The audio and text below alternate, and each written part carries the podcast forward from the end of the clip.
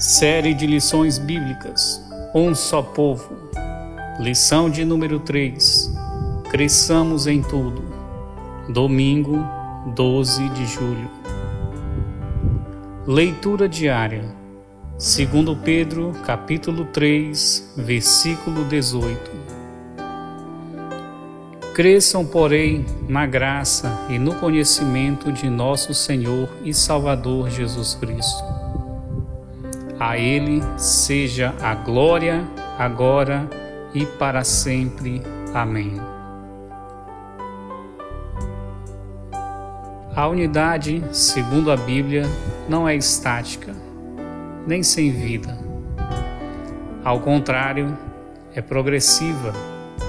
O corpo de Cristo é um organismo vivo que, sustentado pela unidade dos seus membros, se propõe a evoluir rumo à maturidade. A vida cristã não é um convite à ociosidade, mas um ingresso ao crescimento. Podemos até iniciar a carreira cristã como crianças na fé. Entretanto, jamais devemos permanecer nessa condição. A maturidade não é uma opção mas uma necessidade do corpo de Cristo. Fique na paz.